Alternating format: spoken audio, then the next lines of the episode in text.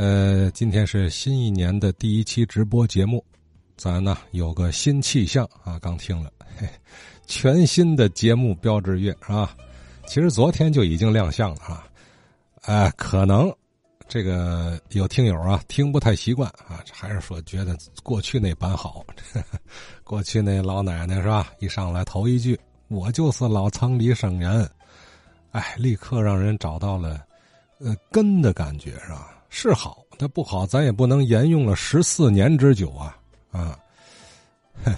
可是呢，哎，到了节目开播第十五个整数的年头啊，我总觉着吧，从这个听觉上，咱能有个变化啊。这个时间节奏再紧凑一些啊，干脆利索，能让人听了以后有点这个穿越时空啊，推开文化之门之后，哎。看到我们的城市啊，从历史深处一路走来，哎，许许多多的旧日画面，一幕幕的呈现眼前，这种文化的冲击力扑面而来，是吧？总之吧，在一分钟的时间里，从这个听觉上让您有这么有这么一种感受，是吧？呃，同时，其实这也是一种，呃，节目组对于新一年的表态，那就是我们将在。尊重节目传统的基础上啊，不断的开动脑筋，哎，进行新领域的一些尝试和创新，啊，能让话说天津卫这个品牌啊历久弥新、生机勃勃。新年新气象啊，都这样。这两天我看大家伙啊都在使了劲的啊，玩了命的辞旧啊迎新呢。哎呀，可算是告别二零零二零二二年了，是吧？期盼二零二三年，无论是个人还是事业，啊，还是亲人们的这个健康吧，方方面面都可以重新起航。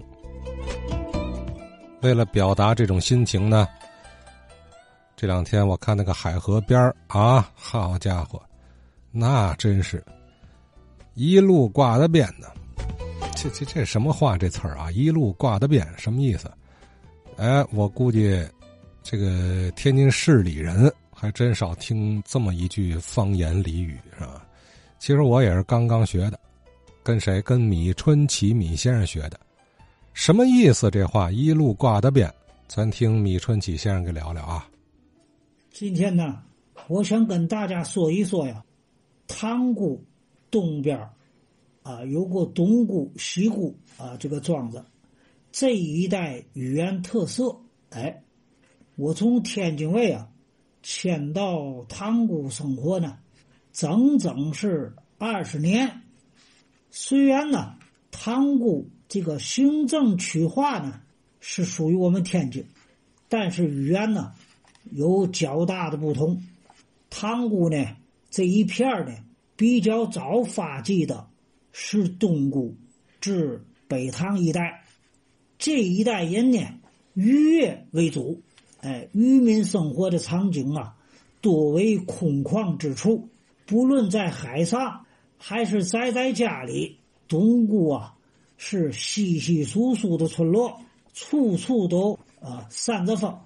因而东沽人呢，出了家门对人说话，嗓门特别大，而且声音呢是向上走的，这跟天津市城里说话方式啊不同。东沽有一句名言，叫“一路挂了边”。哎，您就听这嗓门啊，嘛叫“一溜挂了边”呢？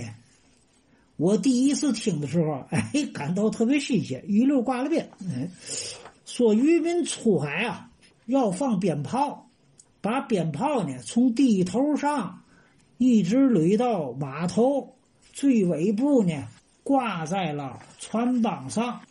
开船前，鞭炮响起来，哎，村民们呢，有时候还敲锣打鼓，以示吉祥，气氛活跃。这就是一路挂了鞭的意思。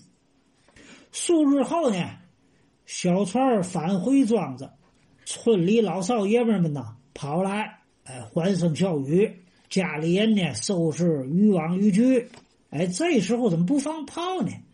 你说回来了，庆祝一下了，哎，这时候不放炮，我提出这个问题来了。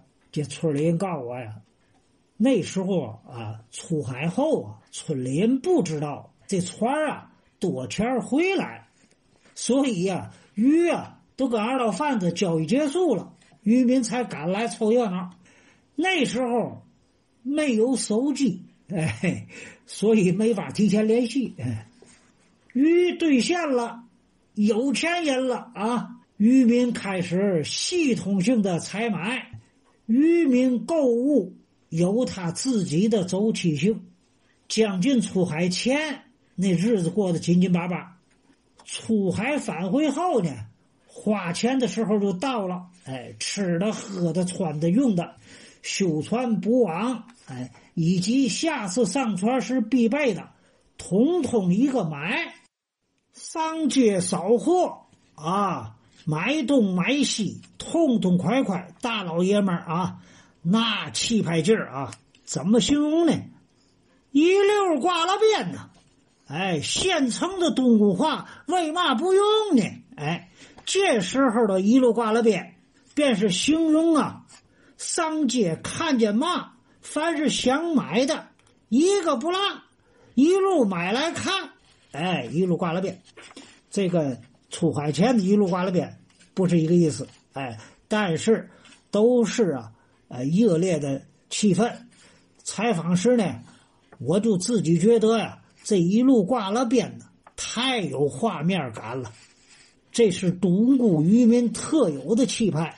我深感呐，方言呐和生活环境啊紧密的联系性。还有一句啊，不仅东固人说。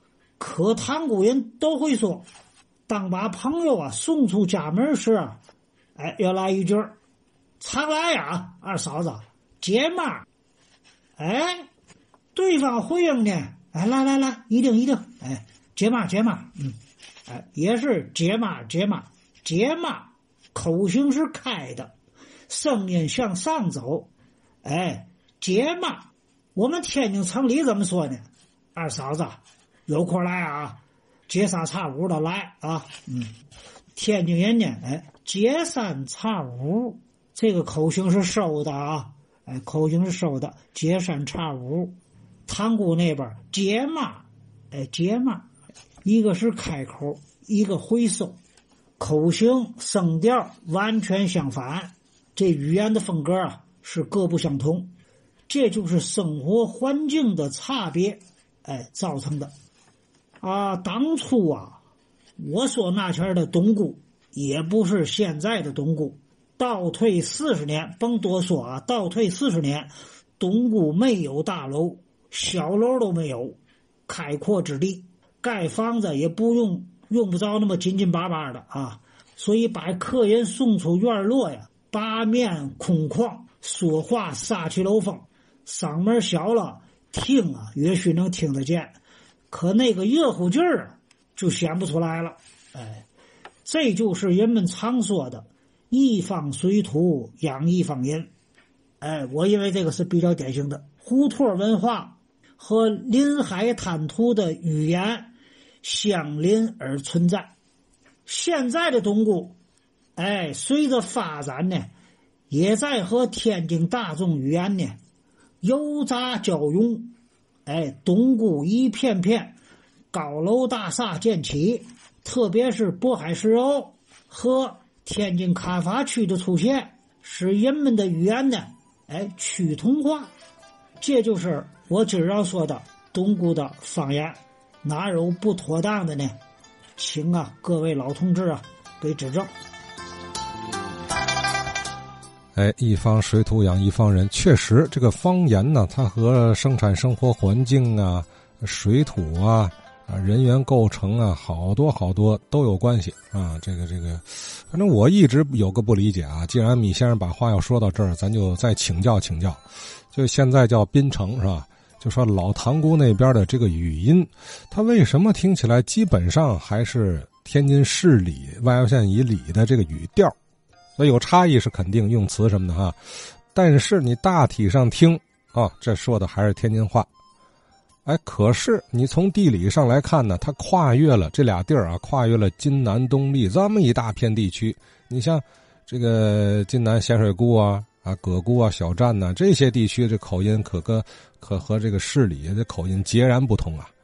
啊，这个方言语调，它不是说这个随着地理的这个关系而渐变嘛，对吧？